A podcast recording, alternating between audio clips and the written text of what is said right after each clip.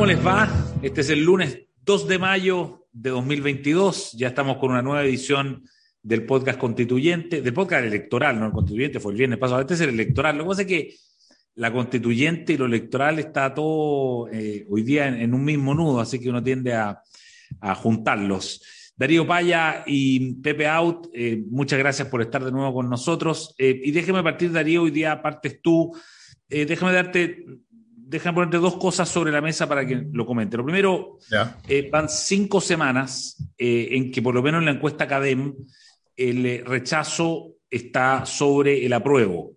y lo segundo es que el presidente Boric dio una entrevista en la tercera ayer, luego dio una entrevista en la noche en televisión, y en las dos él eh, de alguna manera eh, dice que está a favor de tener una nueva constitución, morigeró un poquito aquello de, cualquier constitución es mejor que la de cuatro generales, ahora dijo cualquier constitución es más legítima que de los cuatro generales, pero sigue siendo un presidente Boric claramente partidario ¿no? de, la nueva constitución, o uno podría decir de la prueba. De hecho, la última pregunta que le hacen ayer en Televisión Nacional sobre este tema le dicen, ya, pero usted estaría entonces votando por el apruebo. Así es, dice una cosa, una cosa como esa.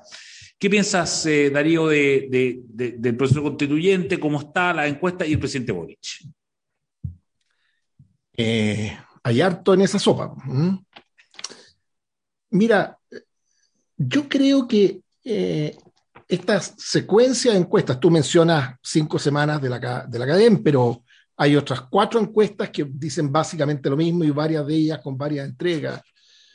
Eh, te confieso que a ratos se me, se me confunden, pero me llamó la atención eh, que el número de, del apruebo, si bien la diferencia se mantiene más o menos constante con, con mediciones anteriores, pero el número del apruebo parece que era el más chico. Eh, pero de nuevo, puede no haber sido la academia, sino en alguna otra de las que vi. Pero yo creo que, y este es mi primer punto, probablemente estos números no solo sean un reflejo de la realidad, sino que de alguna manera afectan la realidad. Heisenberg, ¿quién es ese principio de incertidumbre? Esto que tú no puedes medir algo sin modificarlo, o el efecto observador, creo que le llaman los, que saben, porque llega un punto, eh, estoy, pensando políticamente. Piensa tú en alguien de centro político moderado que votó a prueba y, y, el ángulo de todo este tema que particularmente le importaba era, la posibilidad de tener una constitución que nos uniese, que a diferencia de la anterior, que nos dividía, en fin, todo, todo, ese discurso. La casa de todo. La, casa, de, casa de todo, etcétera, etcétera. Bueno, es bastante evidente que, que, ese proyecto ya, ya no fue. No estoy diciendo que sepamos cuál es el resultado ¿ah? y, que nada de esto se, se considere como, como una predicción de resultados. Que creo que la, la, realidad, yo la resumo así, el triunfo del rechazo que se veía como completamente imposible, hoy día pasó a ser posible. Eh, pero yo, yo, creo que estamos demasiado distantes de la meta como para hablar de qué es más probable que otra cosa. Pero dicho eso, pero lo que está claro es que una constitución que nos represente a todos, que nos una y, abrazados todos como nota que nos hemos vuelto juntos en una, eh, lamentablemente eso no fue. Puede ganar cualquiera de las opciones, va a ser estrecha. Y el tono, la crítica, eh, lo que se observa desde el interior de la, de la convención, es lo que produce en mucha gente una desilusión muy grande y una preocupación por, por el potencial de división que representa la, la Constitución. Entonces, este, estos números te reflejan que ese proyecto en esa dimensión fracasó y probablemente sea razón para que nuevas personas se sumen al, rechazo o abandonen el apruebo, al menos, porque eso es muy importante señalar. a ¿eh? Todas estas encuestas dan hace rato cuenta de, una cantidad importante de gente que abandona el apruebo y queda flotando entre medio, no necesariamente se, suma al, al, rechazo. Segundo, porque piensa tú en, y esto anecdóticamente todos podemos conocer personas en esta situación. Alguien que con mucho dolor ¿ah? eh, y muy a pesar de lo que deseaba, ha terminado abandonando la prueba. Un proceso que ha sido largo, doloroso y silencioso y algunos podían pensar muy solitario. Bueno, hoy día descubren que en ese paso están muy acompañados, que son legión.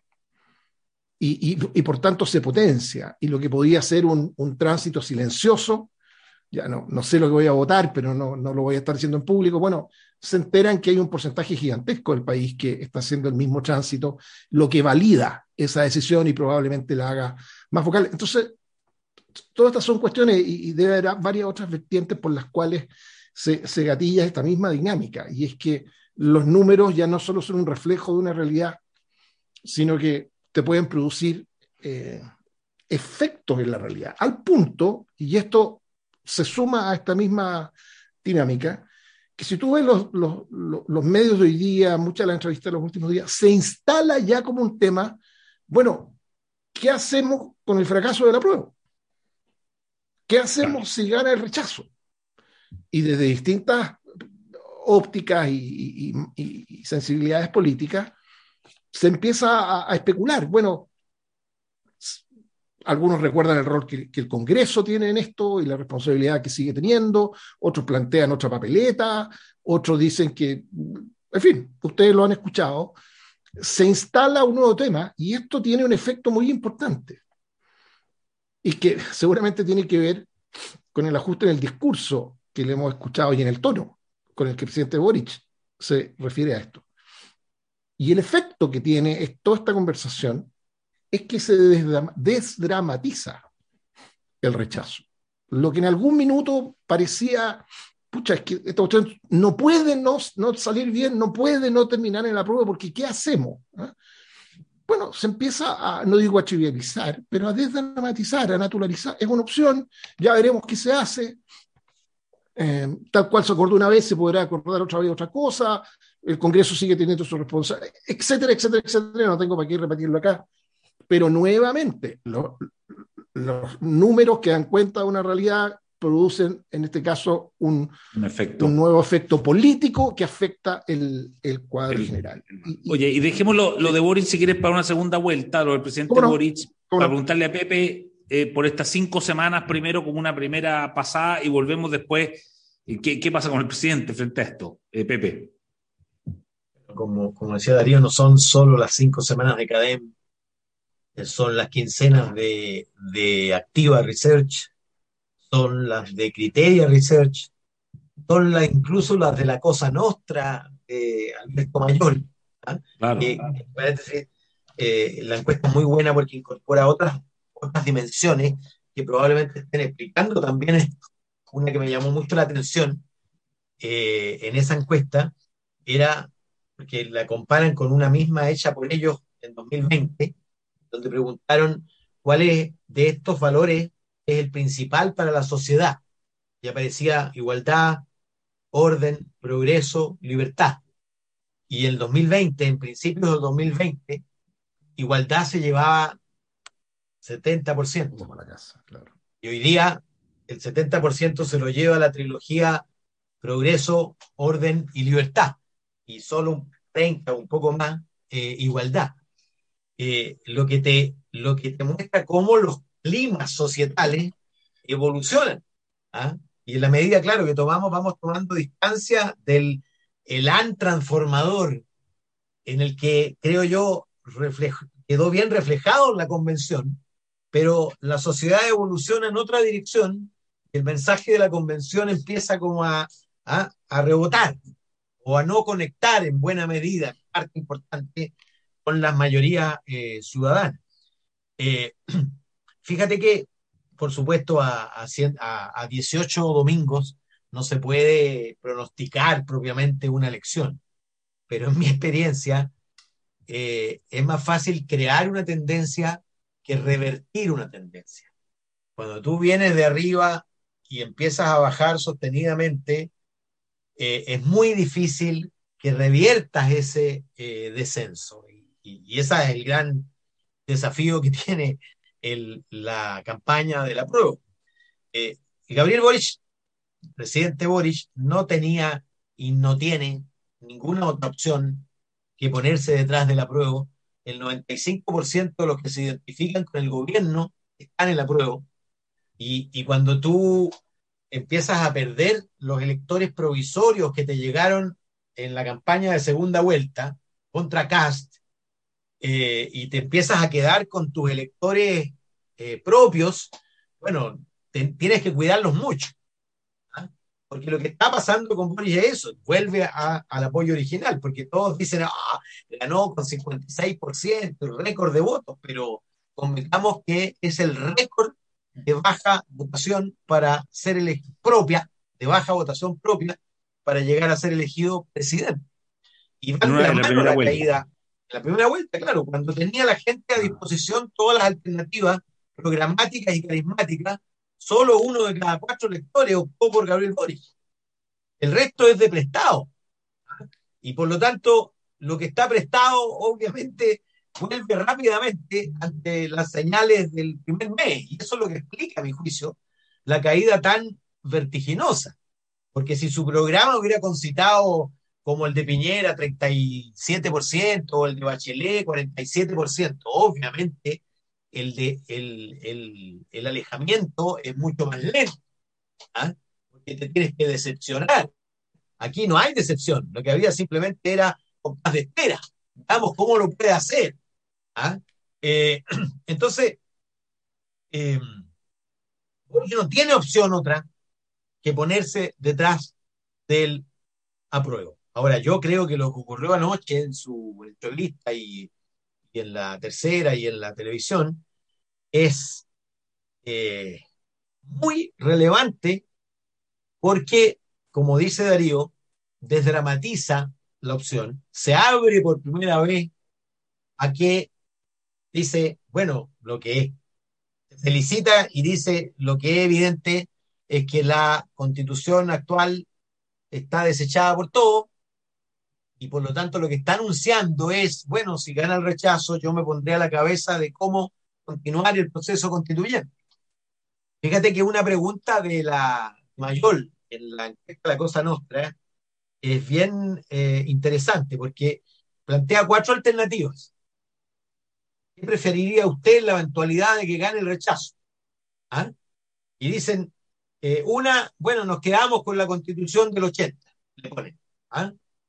Dos, eh, hacemos una nueva convención. Adivina cuánto marca, la primera marca 16 y la segunda marca 17. Ah, mira. Y luego, luego pregunta, eh, dice eh, que un comité de expertos le proponga al país 33%. Imagínate. Y otra alternativa, que un comité de expertos mejore el texto propuesto, otro treinta y tantos por ciento. Es decir, la, la, la idea de que sea gente que sepa, es una idea que está muy, pero muy extendido. Producto, mira, no sé si escucharon a la mamá de Gabriel Boric. Claro, que no hay erudito en la convención. Bueno, ese es un sentido común. La expresión de la desilusión. instalado. Yo diría que es, es casi muy difícil de mover, porque lo que llama la atención de la encuesta, fíjate, a tanta distancia del evento, es la proporción de electores que se declara seguro de su voto. Claro. Impresionante. O sea, en la encuesta de Mayol, 55 dice estar seguro y otro 17 dice estar medianamente seguro. Imagínate, antes siquiera de que haya un eh, texto. Un texto, claro. Lo que implica que es muy probable que lo que se vote no es el texto, sino el trabajo de la convención.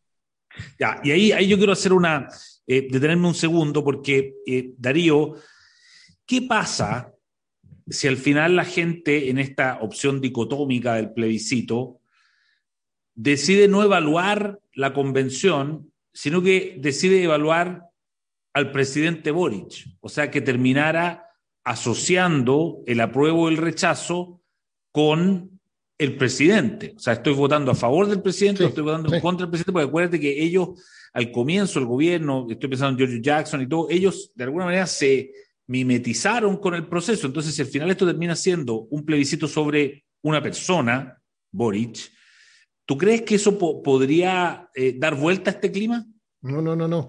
Eh, o sea, primero, le quiero poner un asterisco a una frase que dijo Pepe. Yo estoy de acuerdo con que el presidente Boric no lo vamos a ver nunca pasándose al rechazo ni, ni, abandonando la prueba. El asterisco es una pregunta, pero, con cuánto entusiasmo, con cuántas ganas. ¿Quiere realmente, o sea, a lo mejor es la única, o sea, es la única posición política que puede sostener en público. Yo tengo serias dudas, o sea, tengo bastante convencido que a este gobierno no le conviene que gane la prueba. Lo condena al fracaso, final. Y como dije, creo que la semana pasada, creo que liderar un nuevo proceso constituyente le ofrece una gran oportunidad al gobierno del presidente Boric de tener un, sentido. Dicho todo eso, tu pregunta es, bueno, ¿le, eh, ¿le conviene o no le conviene? Yo, yo el otro día, eh, es poco elegante la expresión, pero yo creo que, que es gráfica y, se entendió cuando dije que mutuamente el gobierno para, eh, para la constituyente y la constituyente para el gobierno hoy día aparecen como dos collarcitos de melones mutuos, digamos. Ninguno de los dos es como, ninguno, los dos son, son mucho más mochila que, que, un impulso y que una, que una ayuda. Además, considera tú, si se tratara de evaluar al gobierno, cosa que de alguna manera en la mente de algunos electores va a estar pasando, que si se tratara de evaluar al gobierno con el voto, yo te pregunto a ti, a cualquiera que nos escuche, ¿cuál de los problemas que hoy día quejan los chilenos va a estar resuelto? que septiembre. Ninguno. Yo insisto, el gran, eh, a mi juicio, el gran déficit de, gobierno, de este gobierno no es que no lo solucione. Nadie serio puede esperar que problemas tan complejos se resuelvan de la noche a la mañana. Es que no hay articulada siquiera una visión o una propuesta de, de cómo enfrentarlos. Hay como una suerte de abandono de estos problemas por parte del gobierno. Y finalmente porque, y esto es una cosa como del Frente Amplio y, del, presidente Boric, que algunos puedan elogiarlo por, como, como una señal de consecuencia, pero constato el hecho. Está claro a esta altura lo que para cientos de miles o millones de chilenos representa a esta altura que no le toquen su plata. ¿Mm? La, la, que hoy día tienen, a los que les queda en sus cuentas de pensiones, y la que todos los meses le están sacando producto de sus cotizaciones previsionales y que pasan a engrosar estas cuentas. Y por tanto, todos esos porcentajes que en el futuro les quiten de sus cuentas. No obstante la claridad, el alcance constitucional que tiene eso, anoche el presidente Boric dijo, a mí me llamó la atención que, que pasara de largo y no, no recogieran esa perlita, eh, tus colegas, eh, Eduardo. El presidente dijo, y no una vez, dijo, los chilenos pueden tener la más absoluta seguridad de que no vamos a tocar su plata de las pensiones, salvo para pensiones. ¿Mm? Claro. O sea, está diciendo, no, no, no vamos a hacer la Argentina, no, no, no lo vamos a usar para prestar, para hacer carreteras en una parte. Eh, pero eso no es la garantía que quieren los chilenos. Los chilenos quieren es que le respeten su plata en su cuenta. Y él más de una vez lo dice, eh, lo, insiste, y en una frase claramente pensada y aprendida, porque la dijo textual las dos veces. ¿no? vamos a tocar la plata, salvo para pensiones. Entonces, yo no veo cómo eh, en, cómo viene el gobierno al rescate de, la, del proyecto de la prueba, mm. eh, ni viceversa. Más bien creo que de acuerdo. Es, un mal camino común. Lo que pasa, lo que pasa es que si tú, si tú haces tuya la frase de la inexpropiabilidad eh, que está en la reforma constitucional del gobierno referida ahorro actualmente existente. Si tú lo extiendes al, adicional que se estaba discutiendo, no hay eh, ninguna reforma previsional posible, otra que no sea ampliar el ahorro. El, el, proyecto aprobado en la Cámara, el proyecto del presidente Piñera, aprobado en la Cámara, entregaba la mitad, la mitad del ahorro adicional a la a los pensionados actuales y a la igualdad entre hombres y mujeres, es decir, a la solidaridad intergeneracional e intrageneracional. Y si tú no tienes una pizca de, eh, solidaridad en el sistema, bueno, no, tiene para qué hacer reforma, ¿ah? solo agregar. Eh, Piñera no podría estar de acuerdo, porque propuso algo que obviamente generaba un sistema mixto de capitalización individual y también de un elemento de solidaridad que era segundo, porque la capitalización individual al final era sobre 13 puntos del ahorro y lo otro sobre 3, es decir, una pista de un cuarto de solidaridad con los actuales y con las mujeres. Si no, si entrega eso, capitula. O sea, ya, por supuesto, se ha movido kilómetros respecto de la propuesta de no más AFP. ¿ah? Está. Claro, lo que te grafica. Porque, leguas de distancia, cualquier cosa, te aseguro, eh, y es muy probable que el punto de llegada de la reforma en este gobierno no sea tan distinto del punto de llegada que consideraron insuficiente y que votaron en contra los frente amplistas en la Cámara y lo bloqueó toda la oposición en, en el Senado. ¿Ah?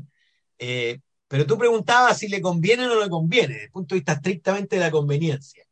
Eh, yo creo que cualquier resultado va a ser superior a la valoración actual del gobierno. Cualquier resultado en el plebiscito, por ejemplo. Claro.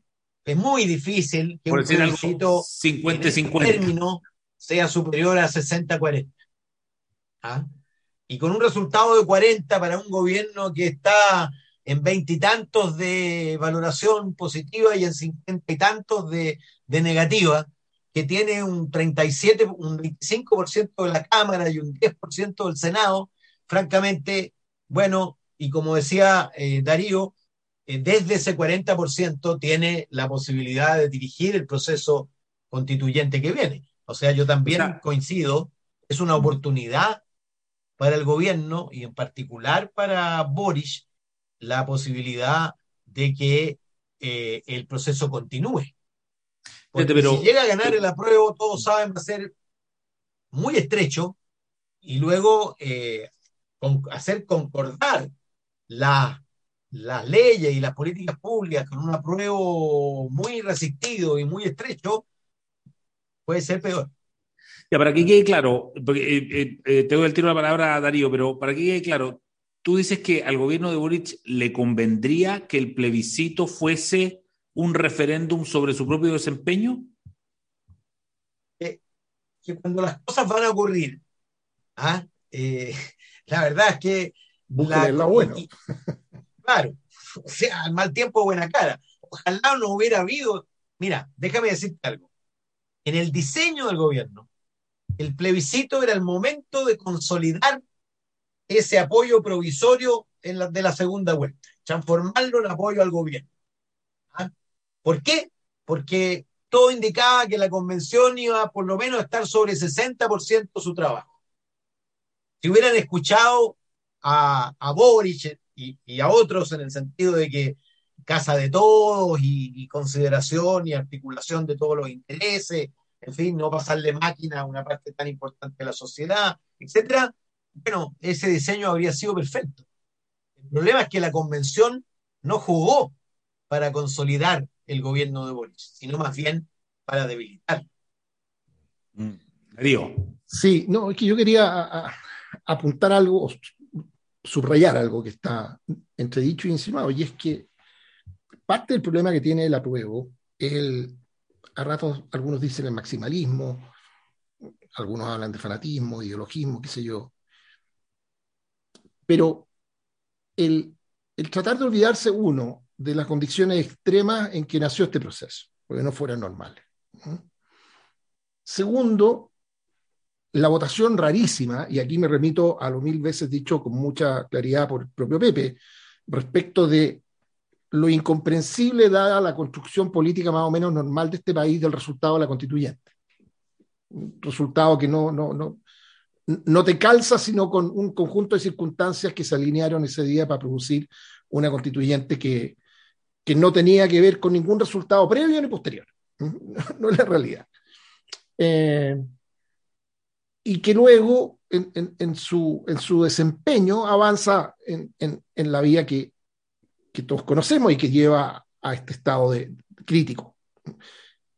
Fíjate lo que esto produce en la gente, que del repudio a la élite, a la cocina, a la oscuridad, eh, del apoyo a las listas del pueblo, este, todo este cuento, ¿ah? y vivan los independientes, están dispuestos a entregarle a un conjunto de expertos, ¿eh? que, cualquiera te podría decir es la definición de una sala llena de humo, el señor está fumando puro.